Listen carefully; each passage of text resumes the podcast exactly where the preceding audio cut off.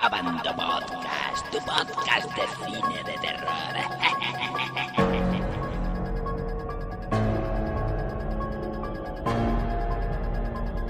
Bienvenidos a Bandomovieros a un nuevo Abando Podcast.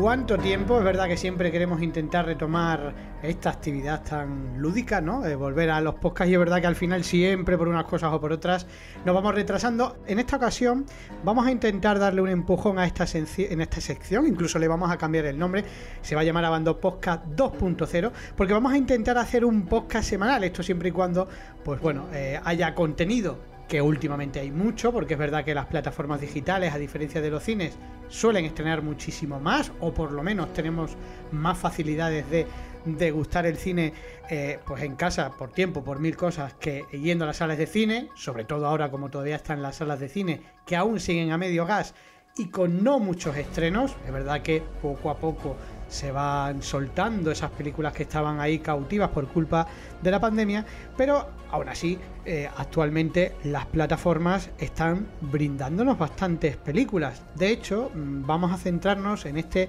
primer Abando Podcast 2.0 en la trilogía que ha estrenado Netflix de la calle del terror. Hay que decir que Netflix está haciendo un esfuerzo importante, luego con mejor o peor acierto, pero es cierto que, eh, por ejemplo, este mes de julio nos ha estrenado un montón de títulos eh, de terror. Hablaremos también de algunos de ellos, los comentaremos con nuestros invitados que voy a ir presentando. Por ahí tengo a nuestro colaborador Eloy Arencibia, o conocido como Croquet. Muy buenas, Eloy.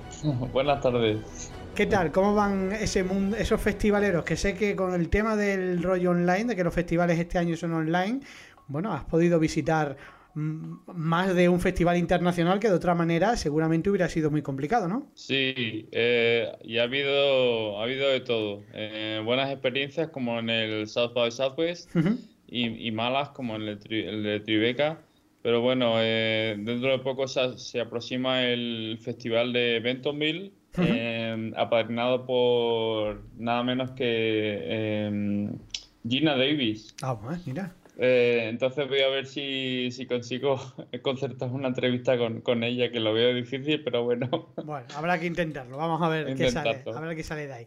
Bueno, y por último tenemos también, hoy estamos poquitos, a, bueno, ya lo conocéis, nuestro en principio técnico de nuestro festival, Fanterfield Festival, pero también un cinéfilo que ya conocéis de sobra, porque además habla por los codos, eh, me estropea cualquier sección que planteo, porque eh, me habla de 10 películas al instante, que es don Pedro Hernández. Muy buenas, don Pedro. Muy buenas, más conocido como Madman. Es verdad, y en la web conocido como Madman, aunque te tengo que echar un poco la bronca porque te vemos poco ¿eh? en los comentarios. Es que como todo lo escribe el Eloy, a mí no me gusta. no, y tampoco te creas que Eloy está muy, muy allí. Pero... Pero si yo no escribo nada más que en, mi sección. Bueno, vamos a empezar y vamos a hablar, como hemos dicho, de la trilogía del terror. Una, tres películas que se han estrenado semana a semana. Basada en la novela de R.L. Stein, que es el responsable de la saga Pesadillas. A mí Pesadillas, que tuvo su serie, que es un, quizá, bueno, los libros son muy conocidos, pero la serie seguramente más. Pero a mí ya me pilló excesivamente mayor y con los dos contertulios que hablo, todavía más mayores, porque ellos son mucho más viejunos que yo. ¿Me equivoco o alguno habéis visto pesadillas? Ya, ya empezamos, ya empezamos, ya empezamos. ¿Pero la habéis visto o no tenéis ni idea de la serie? No, em, tengo que decir que estoy familiarizado con la serie de em, Are You Afraid of the Dark? pero, pero no con la de pesadillas, la verdad. Em, he visto creo que he visto las, películas recientes que ha habido, una con Jack Black, ¿no? Sí, yo no me atreví a verlas, o sea, directamente. Pedro, ¿tú conoces la serie o tampoco? Conozco la película original con Jack Black, que es una película muy parecida a la que hizo Eddie Murphy para la Walt Disney, esa de la casa embrujada o la casa encantada, que no me acuerdo exactamente, o la mansión encantada me parece que se llamaba, se parecía mucho a eso, pero que contenía sus efectos especiales, era un poco cursi, pero mi sobrino se lo pasó de miedo. Yo no, claro, lógicamente. Precisamente para un público infantil, que quizás era una de las, no pegas, voy a decir, sino mm, premisas que podría tener esta trilogía, ¿no? Teniendo en cuenta que parte de este autor, pero bueno, hay que decir que para nada es así. Es verdad que son películas evidentemente para adultos, quizás un poco juveniles, es verdad, pero bueno, en, definitiva, parte o gran parte del público objetivo del cine de terror también es verdad que suele ser ese. Como son tres películas, vamos a empezar por la primera de ellas y hablamos de La calle del terror, primera parte, 1994. Hubo un tiempo en que las cosas iban bien en Shadyside. ¡Shady! ¡Shady! ¡Shady! Pero eso se ha acabado. Diga. Sigues viva. ¿Quién es? Está pasando otra vez.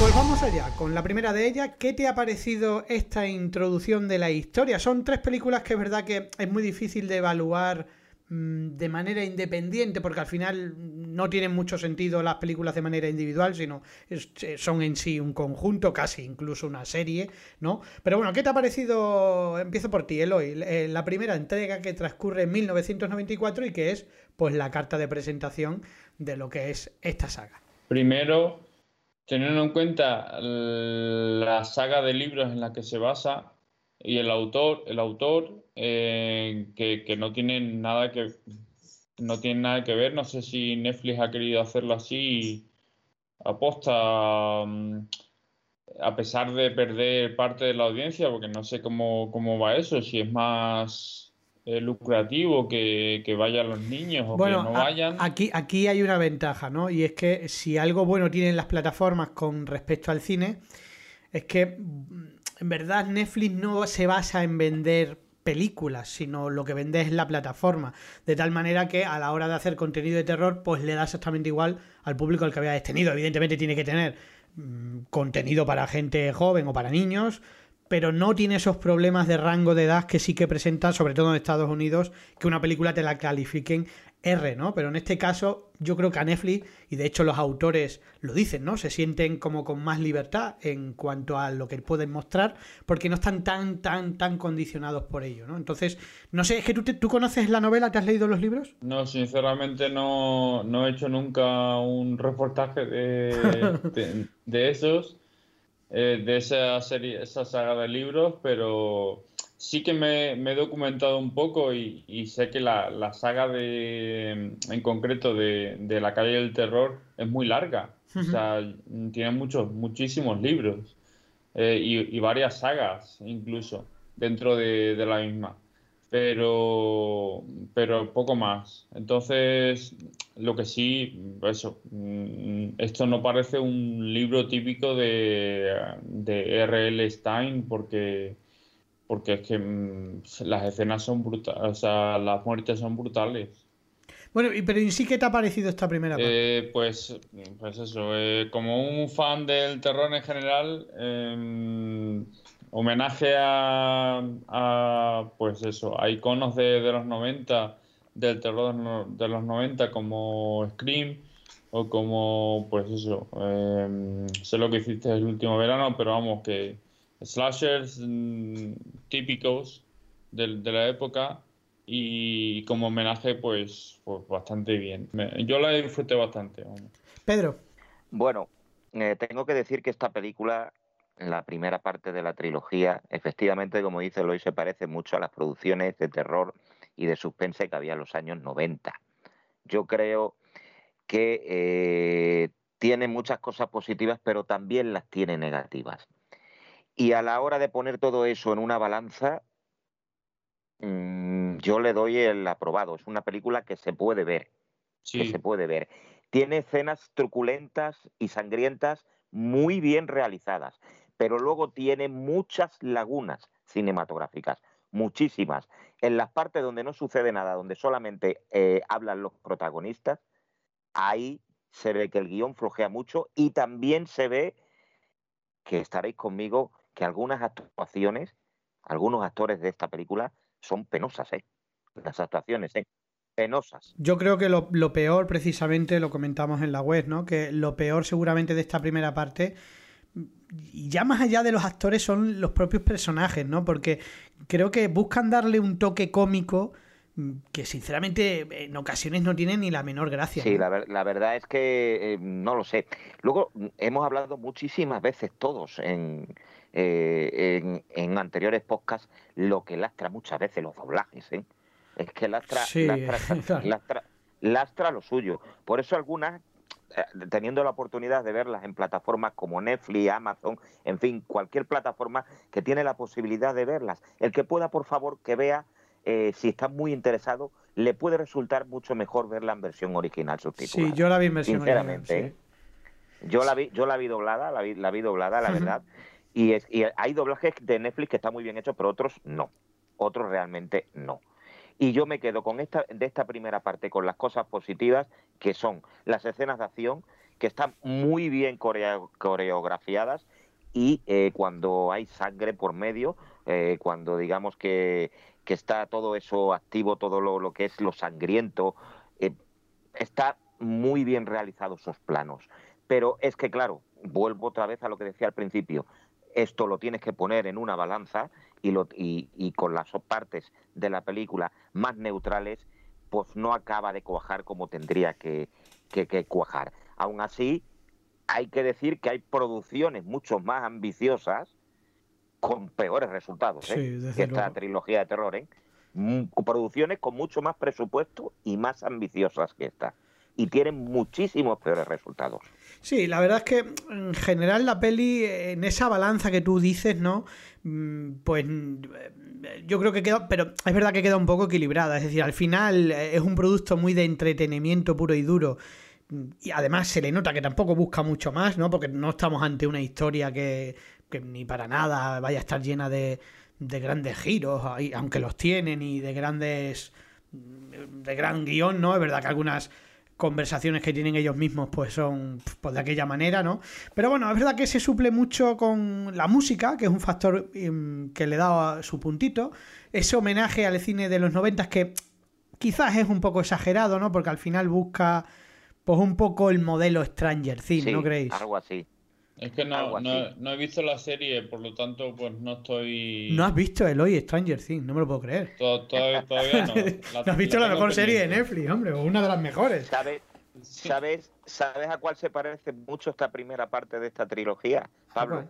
A una que pusimos en el Fanter, aunque es de otra década, que es la de verano del 84. Sí. Sí, eh, Por- pero porque por- verano por del och- claro, porque verano del 84 es una especie de Stranger Things, por eso digo, pero puro y Claro. duro. O sea, busca eso. Claro. Lo que pasa que aquí cambiamos un poquito de, de década, que ya hemos quemado quizás en exceso la, la de los 80, ¿no? Y da la sensación de que busca eh, imitar esa fórmula, pero creo que de una manera, mm, no sé, quizás no, no, no funciona Sin tan bien. duda, mm, la, la serie está, o sea, la, la serie de películas, digo, está, está hecha con, con la intención de eso, de despertar la, la, la nostal- nostalgia, ¿no? De, de esas, de esas películas y de esas, pues eso, esos villanos de, de la época. Y decir también, aprovecho también para, para decir que yo la vi en versión original, entonces el problema de- del doblaje no, no lo he sufrido. No, yo tampoco. Es que, ¿sabes qué pasa? Que en las películas en las que suele haber actores muy joven, los doblajes suelen ser muy flojitos. Es decir, últimamente los doblajes, sobre todo de niños, uf, dejan mucho que desear, que es un poco lo que decía Pedro. Entonces, yo no me atreví a verla doblada, al final opté también por verla en versión original. Bueno, ¿qué nota le dais a esta, a esta película? Cinco y medio. ¿Cinco y medio Eloy? Yo creo que se merece un 7 por lo menos. Yo le voy a dar un 6, ¿vale? Me parece un producto entretenido. eh, una- un, inicio interesante de, una tri- de esta trilogía. Con esos fallos, sobre todo, que comentábamos, ¿no? A mí me- especialmente me irritan varios de los personajes, ¿no? Me parecen graciosos e intentan serlo en exceso. Y ese humor que le metan a veces desconectes un poco de la historia. Eh, vamos a pasar a la segunda parte, la parte 2 que transcurre en el año 1978. Fue en 1978, hace 5.937 días. Shadyside, una humilde ciudad norteamericana, conocida entre los vecinos como la ciudad más sangrienta del En esta país. ocasión lo que tenemos es básicamente, Pedro, un viernes 13, ¿no? Sí, pero ¿sabes lo que mola de esta segunda parte? La música, las canciones de, de aquellos años, Claro. de finales de los 70, que la ponen en la radio allí en la cabaña de, del campamento. Que me recuerda cuando yo era pequeño, cuando ya tenía ocho años, pero claro, vosotros no habíais nacido. No, no, no. Oye, que sí, que se parece esa película mucho a Viernes 13, desde luego, la segunda parte. ¿eh? Mucho a Viernes 13 e inclusive hay guiños cinéfilos a, a, toda la serie de, de, películas que se hicieron sobre Jason Burgess, ¿eh? porque si, si os dais cuenta, eh, todo, todo lo que se habla, y no voy a hacer spoiler, pero bueno, todo lo que se habla aquí en esta película, en la segunda parte de, rituales y tales, como lo de la casa de Jason y, todo eso de las películas de Viernes 13. Es decir, que ha buscado ese ambiente claustrofóbico. Aquí, por lo que sea, no sé por qué será, los actores están un pelín, ¿eh? solamente un pelín. Mucho mejor, eso, de, más, iba a decir de más nivel sí, de no, más nivel que en la primera. Pero ¿eh? ¿sabes sobre todo por qué? Porque prácticamente desaparece el humor. O sea, ya no es tan, ya no hay tanto humor excesivo que hay en la primera parte, por lo menos a mi juicio. El poco que hay se parece a las películas de los albóndigas, ¿a que sí? Madre mía, las albóndigas, tío. Sí, lo, de la, película. Las albóndigas en rebojo, sí, sí, vamos, un clásico de los videoclubs, totalmente. totalmente. Con la parte, la parte divertida se parecen a, a la serie de esas películas, y porquis y cosas de esas. Bueno, la película, está esta segunda parte, eh, no sé, tiene como además un pelín más de tensión. Se nota más ritmo. que no, que no más, más ritmo y que, que, no tiene mm, partes tan, tan aburridillas como en la primera. Más, más muertes, además, incluso bastante bestias algunas de ellas. El final, el final que no lo vamos a contar, esa secuencia final súper sangrienta ya, pero a un nivel exagerado, ¿no? Y bueno, básicamente, no sé si sabéis que está rodada en uno de los campamentos donde se grabó una de las secuelas de Viernes 13, precisamente, ¿no? Con lo cual, claro, la ambientación mm. no puede ser mejor en, eh, en, ese aspecto, ¿no? Eloy, ¿a ti qué te pareció? Pues, em, evidentemente la conexión con, Viernes 13 es instantánea.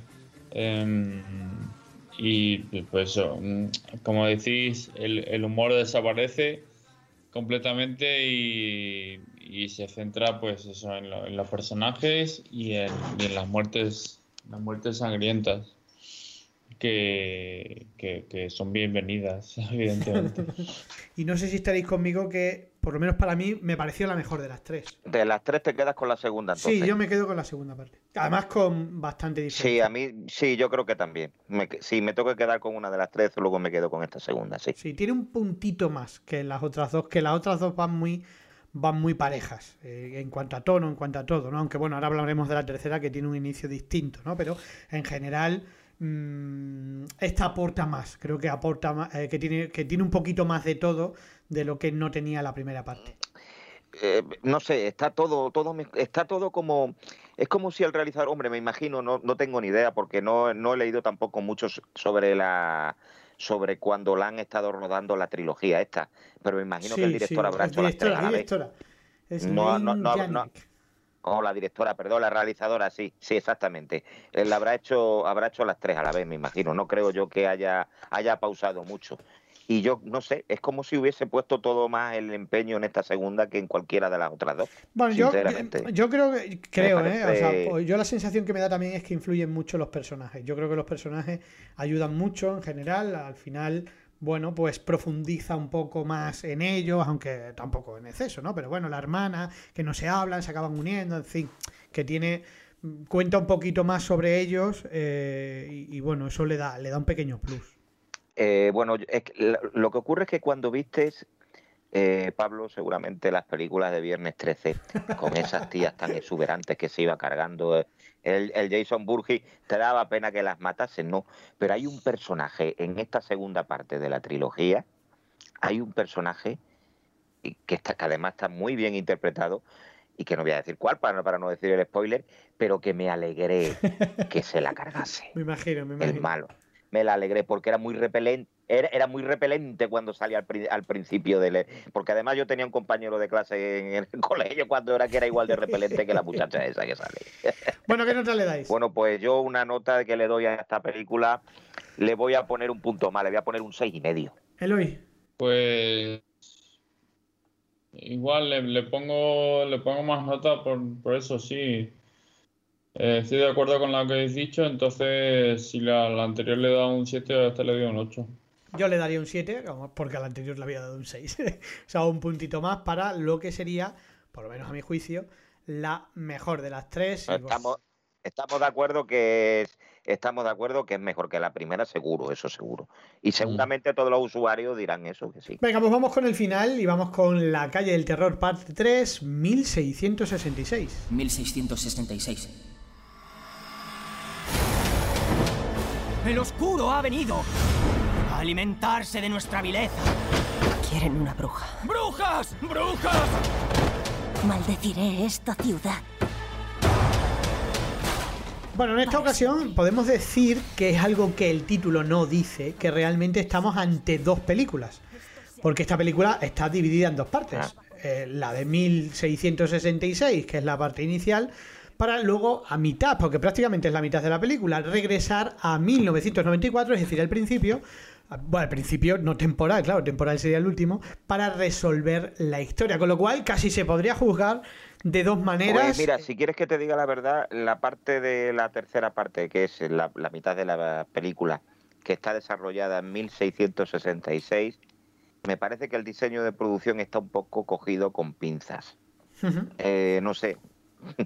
Eh, hay películas que están ambientadas en esa época que los sitios donde vivían, cómo comían, cómo, cómo hacían las cosas, pues era lógicamente mucho más pobre que, que, lo que se ve en pantalla. No sé, me ha parecido que, que, está como demasiado moderno para que para el año en el que se sitúa la acción, en 1666. Pero bueno, eso es un dato técnico. ¿eh? No quiere decir nada que nada que tenga que ver con, con la sinopsis de la película. A mí esta de las tres, de las tres partes, yo diría que la quedo la última, sinceramente. Me gusta la segunda. Para ti peor, peor que la primera. Sí, yo me quedo con la segunda, después la primera y después la tercera. Sería ese el orden en el que, le, que lo pondría. Bueno, eh, sí, es muy abrupto todo el final, efectivamente. Es todo muy rápido, muy rápido, muy rápido porque hay que acabar la película. O al menos ese es lo que, lo que he sacado yo en conclusión. ¿Y Eloy, qué te ha parecido a ti la tercera parte? Pues sinceramente no esperaba ver a los, a los mismos personajes de, de las anteriores películas en esta. Bueno, eso es, es, cierto que es un guiño, un guiño curioso, porque como que, bueno, tiene sentido, ¿no? En la historia tiene sentido por qué pasa eso, ¿no? Porque es como que le hace revivir a otra persona todo lo que sucedió en esa época, ¿no? Un poco el motivo, ¿no? Pero bueno, no deja de ser un guiño curioso. No sé si lo dices en plan positivo o negativo, claro. No, simplemente curioso eh, ver a, a, los mismos protagonistas de la. prácticamente todos los mismos protagonistas de las dos películas anteriores en esta. El aspecto técnico no puedo decir, pero. Pero me ha parecido decente, una, una parte decente. O sea, quizás infer sí, inferior a, la, a, las otras, pero, pero también, pues bueno, es curiosa, ¿no? Pedro. Pues nada, que lo que tengo que decir ya de la trilogía en sí es que merece la pena en su conjunto poder verla y pasar un rato entretenida. Ninguna de las tres películas llega a las dos horas, cada una, o sea que lo vais a pasar, lo vais a pasar bien. Y repito lo que dije al principio del podcast lo repito, hay producciones norteamericanas, da igual que sean europeas, que australianas, que africanas, me da igual de dónde sea la nacionalidad, pero hay producciones con mucho más presupuesto cuyo resultado final es muchísimo peor que esta trilogía. Sí, porque seguramente lo, lo más destacable es que una, la trilogía en sí es entretenida, ¿no? Y eso ya pues le da un pequeño plus, ¿no? Al final estamos ante un producto entretenido que se le nota o no se le nota demasiada ambición tampoco, con lo cual, bueno, yo creo que es un título que se disfruta, ¿no? O tres películas que se disfrutan, eh, que está muy guay poder verla semana tras semana, no tener que esperar, pues yo qué sé, un año, dos años, ¿no? Como a veces ocurre, ¿no? Y bueno, es verdad que eso también le da un cierto aroma a serie, ¿no? Que de, el poder verla quizás un poco tan seguida. Pero bueno, es que es verdad que la trilogía en sí eh, funciona, que la historia se abre y se cierra bien, ¿no? Porque al final con su giro incluido pues está curiosa. Y quién sabe, porque ya estuvo hablando recientemente su realizadora de posibilidad de seguir adelante ¿no? con, esta saga, porque bueno, aunque está bien cerrada, mm, no sé si, si Pedro viste la escena post créditos, porque hay una pequeña escena post créditos, nada, de 5 segundos, pero que da pie a que pueda haber más entregas. Sí, Sí, pero no podemos hablar de, ella. No, vamos a hacer spoiler. Vale, al final. ¿En serio? Sí, tú, tú cortaste, ¿no? Tú, eres de los que corta los, tú eres de los que corta los títulos de crédito. como, no, como no sea Marvel. Mira, hay un truco. Si no hay escena post crédito, automáticamente te recomienda otra película Netflix y te corta los créditos directamente. Pero si no sale nada, espérate, porque si no te aparece nada diciendo eh, el tráiler de tal película en 10 segundos, es que hay algo después. ¿Vale? Un pequeño truco para saber si hay algo más allá de los créditos. Bueno, ¿algo queréis comentar algo más? ¿Lo dejamos aquí la trilogía del terror? No, que la disfrute de todo el mundo. Sí, no, decir que, eh, ¿cómo se dice? En referirse al, tema de que está tan de moda, de, pues está tan de moda, ¿no? Eh, que, algunos se meten con él, con el, el, de que las protagonistas sean lesbianas, en vez de, en vez de pues un chico y una chica, ¿no? A ver, es el mundo que, que tenemos hoy en día, el mundo ha evolucionado, ya no hay tantos chicos y chicas y eh, me parece normal, o sea, es una cosa inofensiva. Sí, ¿sabes qué pasa? ¿Sabes qué pasa? Que yo creo que va un poco también por ahí. Algunas protestas que se leen muy de eso es por el... Que a veces da la sensación, que yo creo que es la sensación que tiene mucha gente, de que es que hay que ponerlo como por obligación, el tema de... Sí, que te, quiere, que te quieren meter te quieren meter eso con calzador.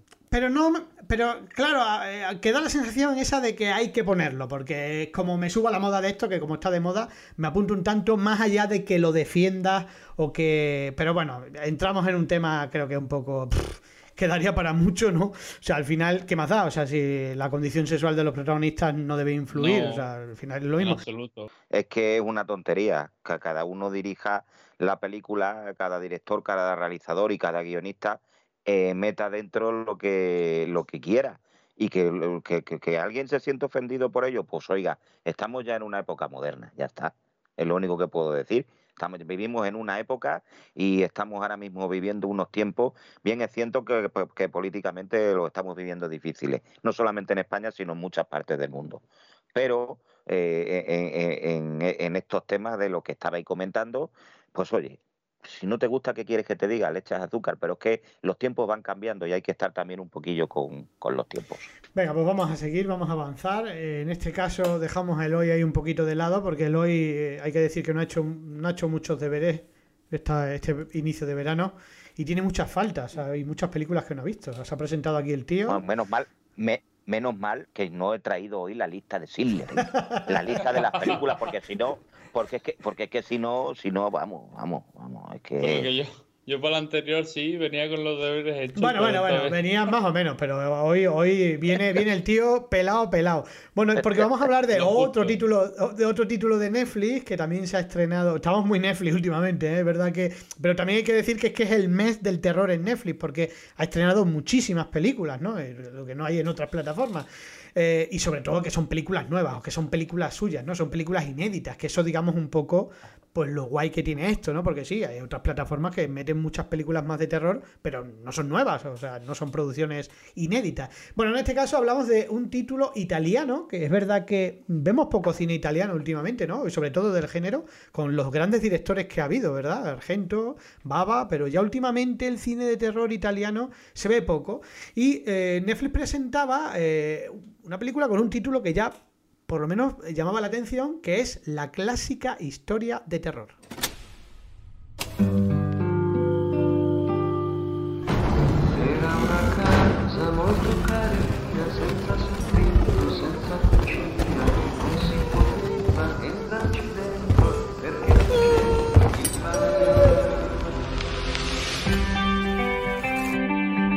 De Feo y Paolo Stripoli son los directores de este pastiche de cine de terror que busca mm, un poquito de originalidad. Pedro, ¿cómo lo has visto tú, esta película? Pues que empieza muy bien con ese, esos amigos que van en el coche y que, se pierden y que entran en la cabaña, en fin, un poquillo así como, la clásica como todas estas películas. Como la clásica historia. Como la clásica historia, ¿no? Como el título indica de la, de la película, ¿no? Esta también tiene unas escenas donde le gusta mucho sacar a los realizadores los pies de los asesinos. ¿No te diste cuenta de eso, Pablo? Sí, cierto. ¿Eh? Las piernas y, y los pies y, y, los miembros superiores, lo, los brazos, salen mucho en esta película. Es como un homenaje a los grandes realizadores italianos, a Mario Bava, eh, a Lucio Fulci eh, y a todos los que estabais comentando vosotros. Me han parecido Mm. una película verdaderamente entretenida entretenida y además muy maquiavélica, ¿eh? con un guion muy maquiavélico.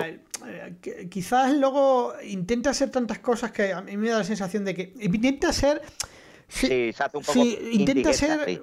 Como la cabaña en el bosque italiana, no sé, algo así me ha parecido, ¿no? Un poco Sí. todo no es lo que ves, no sé, hay unos giros ahí que a mí no me acabaron de cuadrar, pero bueno, es cierto lo que dices, eh, lo, lo, lo enmarco un poco en lo que hemos dicho recientemente de la trilogía anterior, de que al final sí que es un producto que más o menos funciona y que se deja ver. Tiene ciertos personajes que a mí sí que no me convencen en su actuación. De hecho, el, eh, uno de los protagonistas me parece bastante odioso, me imagino que sabrás quién, de quién me refiero. Y yo que la vi en versión original, pues no sé, el- a veces el italiano como es tan, tan exagerado, ¿no? En, en- en, eh, hablando, ¿no? Pues bueno, me resultó un poco, un poco curioso en ese aspecto, ¿no? Pero no sé, la película mm, creo que fallan en algunas cosillas y al final se queda a medio camino un poco de todo lo que quiere ser. Es que sin poder desvelar mucho, porque sí que si de la trilogía del terror tampoco es que haya giros, aquí sí que hay varios giros, mm, digamos, potentes que, que no podemos comentar mucho. Sí, no podemos comentar mucho. Además, tiene un final que es un poco mm, los finales estos que se le llaman de película denuncia. Entonces, pues eh, eh, sí, es que la sociedad anda muy loca. Pero que no podemos contar nada, no podemos contar nada. Aparte de eso, sigo diciendo que la película se puede ver también, ¿eh? Tampoco es desdeñable. Es una película bastante interesante en ese aspecto. Sí, Hay otras mucho peores. Hay luego. que verla. Hombre, me gusta más la cabaña en el bosque, sí, ¿no? pero mucho bueno. mejor, mucho mejor. Pero, pero esta está bien, esta se deja ver. ¿Qué nota le das, Pedro? Pues mira, esta por cómo se desarrolla, sobre todo el principio y el suspense que le mete, le voy a meter un 6. Le voy a dar un, un 6 de nota. Pues yo, más o menos, es la nota que le había dado yo. El próximo podcast, ¿sabes qué vamos a hacer, Pedro? Lo vamos a hacer con spoiler. Y así le fastidiamos todas las películas a Eloy que no haya visto. Y al, y al Melena, y al otro Melena también, ¿eh? Y al Romelena que se ha escapado.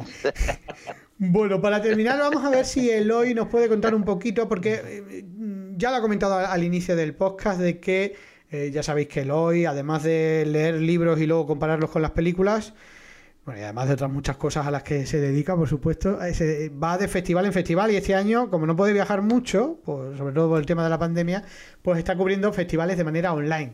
Eh, los tenéis en la web, por supuesto, todos los que ha ido, pero ha habido uno que no lo ha puesto y nos va a contar ahora por qué y qué ha pasado con ese festival y cómo lo ha vivido Eloy. Hablamos del festival de Tribeca, ¿no? Sí, exactamente. Eh, el Festival de Tribeca es, es en Nueva York. Ujú. En un- en Tribeca es un barrio de Nueva York. Y, y bueno, es un festival fundado por Robert De Niro. Eh, pero yo siempre he tenido, pues como dije, pues, está South by Southwest, Tribeca y algún otro festival más en Estados Unidos, ¿no? Lo tenía pendiente, en mi lista de, pendientes tenía muchas ganas, la verdad, y bueno, me acredité, eh, pero no, no, no salió nada como en el festival anterior, que, que había sido online también, en el South by Southwest de, Austin, de Texas, ¿no? Eh, porque pues aquí no, no había plataforma en el móvil, no había plataforma en, en el ordenador eh, en la cual acceder por si no respondían los, los publicistas eh, al email y tal. Eh, entonces, ese, ese detalle es muy importante, o sea, fue decisivo para, para conseguir algunos de los screeners de, de las películas que, que vi y que comenté.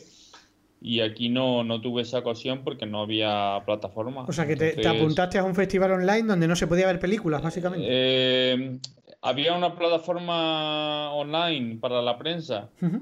Pero, pero algunas algunas de las, de las películas mm, renunciaron a, a, ponerlas online para la prensa. Bueno, eso es muy habitual, eh, sobre todo por, eh, por temas de seguridad, ¿no? Lo que pasa es que, claro, que si lo decides organizar online, deberías de tener al menos un catálogo mínimo, ¿no? Porque si no, no tiene sentido hacer un festival online. ¿no? O tener un, un refuerzo, algo para, para la prensa extranjera que, no tenga, que no tenga otra forma de ver esas películas. Entonces, a ver, que, que al fin y al cabo estoy intentando darle publicidad a una película en, al otro lado del charco, entonces pues me tiene que facilitar un poco el trabajo, ¿no? Es uno de los eh, festivales más importantes que existen a nivel de distribución de películas. De lo, de lo más de lo más conocido. Está, está Sundance, está South by Southwest y está Tribeca, de los que más suenan en Estados Unidos. Sí, sí, Sandan y Tribeca sobre todo, ¿eh? hablan muchísimo la gente de ellos, siempre.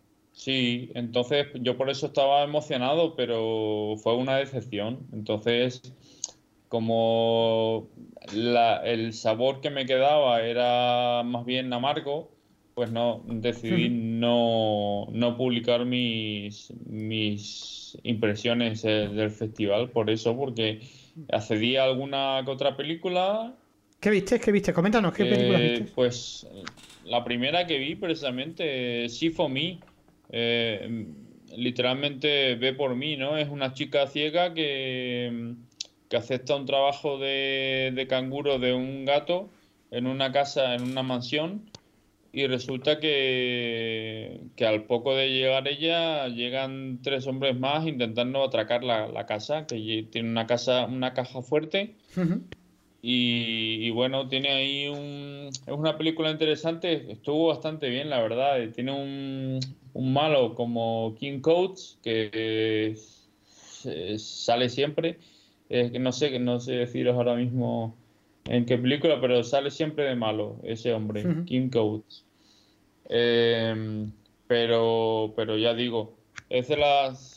Pues he visto alguna que otra película más. Eh, bueno, al final conseguí ver, esa es otra cosa, que conseguí ver la de Werewolves Within, que era la que más esperaba del festival, probablemente la, más... Que es una, una, adaptación de un videojuego de Ubisoft, ¿no? Hemos hablado en Band Movie de ella y de hecho publicamos el tráiler, ¿sí? ¿La viste? ¿Qué tal? Coméntanos. Exacto. Eh, la película está, está, es entretenida, eh, pero peca un poco de lo que decía, creo que lo, que decía Pedro de una de las, de las entregas de, de la calle del terror, que, querían pasarse de divertidos, de graciosos con los chistes y tal, y el aspecto del terror lo dejaron a un lado. Entonces, eso, Sí, de hecho, la, la peli mm. se presenta, o al menos la pinta que da, es de ser una comedia de terror, ¿no? O sea, es pura comedia, seguro, ¿no? Sí, no. La, la, a ver, la química entre los dos protagonistas, entre el chico negro y, la chica blanca, es, es muy buena. Eh, pero, pero eso, se queda en, en, comedia, en más comedia que, que terror.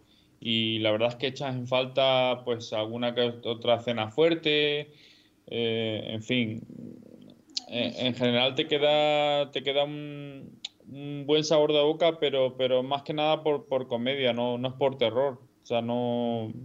De terror tiene, tiene poco, la verdad, eh, al fin y al cabo, la, la película.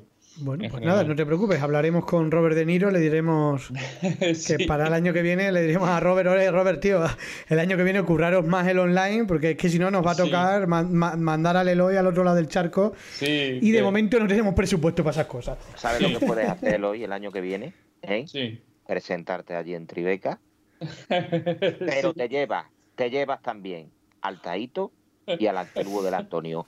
Y una vez que estéis allí los tres, no volváis. Directamente. Qué vamos. Bueno, señores, pues lo vamos a dejar aquí. Perdón, perdón, un inciso, un inciso.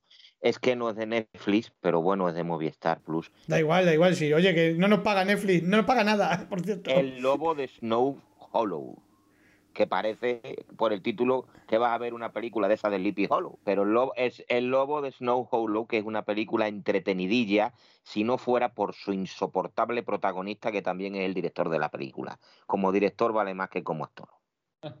Solamente quería decir eso.